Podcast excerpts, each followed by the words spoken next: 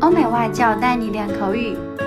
本节目由雅思官方合作机构英语同桌 FM 原创出品。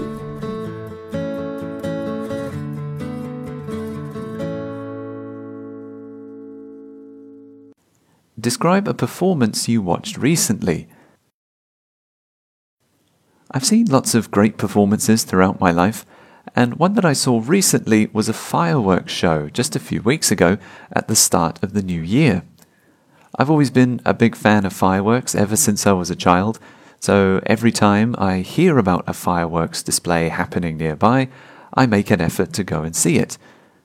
Typically, the fireworks at the turn of the year are always particularly spectacular because it's a big occasion so the display is usually the longest, the loudest, and the most colourful show of the year. And this year certainly didn't disappoint.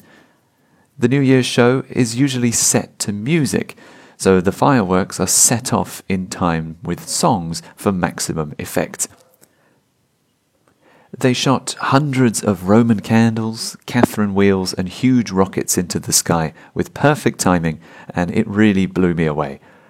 I remember feeling the shock of the explosions against my chest for the biggest fireworks, and in the grand finale, there were so many huge explosions happening at once, I couldn't even see all of the fireworks. I actually wish I had recorded it on my phone because describing it with words isn't enough. So, next time I go to an amazing performance like that, I'll definitely try and take a video of it so I can show my friends. OK，今天的 Part Two 口语话题到此结束。